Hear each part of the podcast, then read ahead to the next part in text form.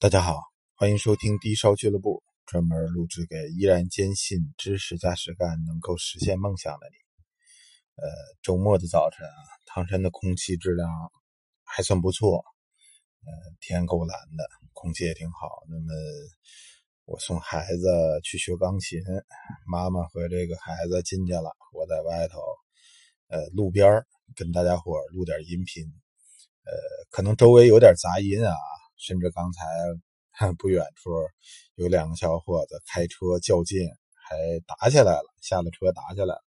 这个车停在不远处，估计啊，呃，要是待会有热闹看，我再跟大家伙现场直播一个，肯定不能见我一身血，怂孩子们。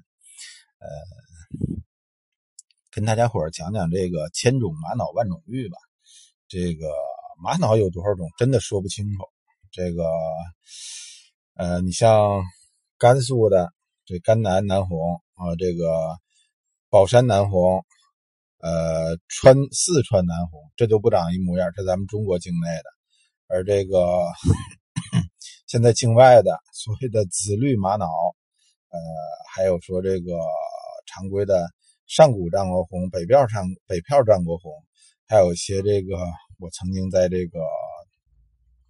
呃，呼伦贝尔那一带也曾经看见过很多种玛瑙了，当然现在这个还有典型的，呃，特别具有典型意义的岩原玛瑙，哎呦，这个捋不过来。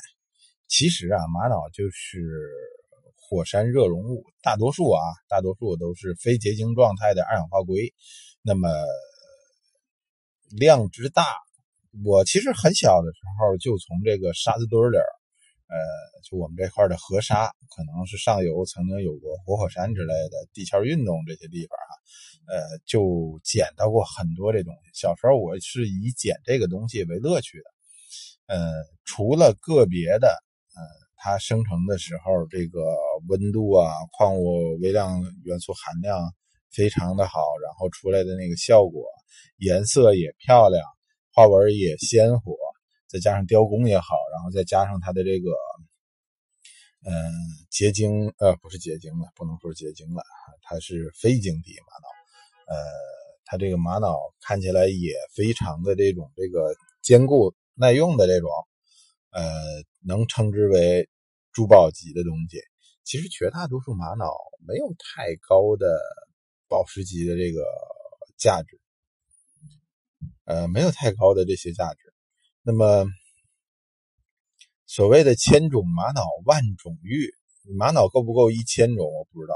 万种玉，我估计啊，照中国人，咱们现在这些年这个玉石的这个呃品种的新发现的这个增速，早晚有一天会能达到的。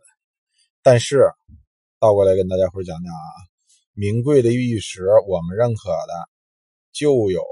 这么两种，一种是和田玉，一种是翡翠。这 其他的玉啊，在历史上有的有，之前我跟大家讲过，独山玉、东陵石啊，等等等等这些东西，还有岫岩玉，是吧？这是咱们常规知道的这些这个辅药的玉石，玩这个珠宝玉石的人也都基本上门清的东西。但这些年冒出来好多地方玉种，这地方玉种有一大特点是什么呀？以碳酸盐。石英岩为主体，你比如说之前我跟大家伙讲过的鸡香玉，是吧？呃，这是陕西那边发现的。呃，据传说这个贾平凹先生手头曾经还有过一件不错的吉祥玉的牌子。那么这个包括现在炒的黄龙玉，呃，我们唐山本地玉田县炒作过去的，已经已经败火了。那个麻山玉。呃，安徽霍山产的霍山玉、黄龙玉、金丝玉、七彩玉，呃，这些名儿估计数个一天半天的都不见得数得完。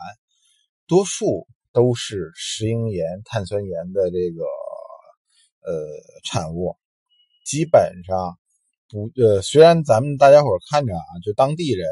看着这东西，大多数都属于半透明、透明的这个阶段，然后甚至有些东西颜色也挺漂亮的。但是呢，它们的耐久性不强，稀有性也不强。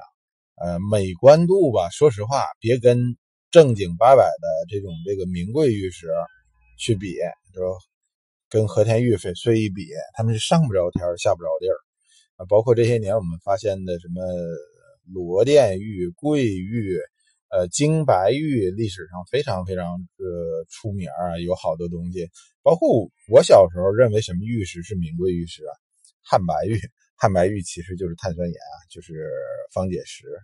呃，咱们中国人呢，传统的观念中，石之美者即为玉，好看的石头，甚至有些时候连一些滑石漂亮的，我们都认为它是玉，但是实质上，呃，名贵的玉石。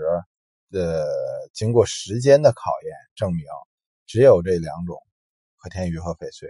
但是地方玉种一发现以后啊，有一个特别畸形的特点，就是什么呀？越是原产地，呃，越是敝帚自珍，呃，自己本地产的这个东西自己炒，然后全中国各地其他的地方，呃，没人知道。你比如说有名的这个所谓的巴玉，是吧？巴玉也是一种这个从四川。炒出来的东西，那么顺着长江河岔子留下了这个模式袋里头，有个别确实出现过透产石为主，也就是说，呃，这个和田玉主要成分为主体的这个籽料，但是其稀有程度啊，呃，无异于大海捞针，非常非常罕见。呃，可是呢。呃，这个“巴玉”这个词儿一出来，当地老百姓把当地河沟子就给翻干了，然后翻出来好多好多东西。其实真正名贵的东西什么呀？没有。现在拿出来的大多数都是石英岩、碳酸盐，呃，顶多拿块玉髓、玛瑙就也就到头了。呃，在现在这个社会，呃，越来越纷繁丰富的这个现象中，咱们看到这个社会今天这个状况，我建议大家伙。呃，碰见什么新品种、新鲜事物的时候，呃，你如果有自己丰富的学识，是吃这碗饭的料，可以第一个去吃螃蟹。如果你只是一个业余爱好者，呃，别上去就咬。你知道它是螃蟹还是毒蜘蛛啊？对吧？好了，嗯，孩子该来了，待会儿我先录到这儿吧。待会儿要是孩子不过来，我再跟大家伙讲点别的。谢谢收听啊，再见。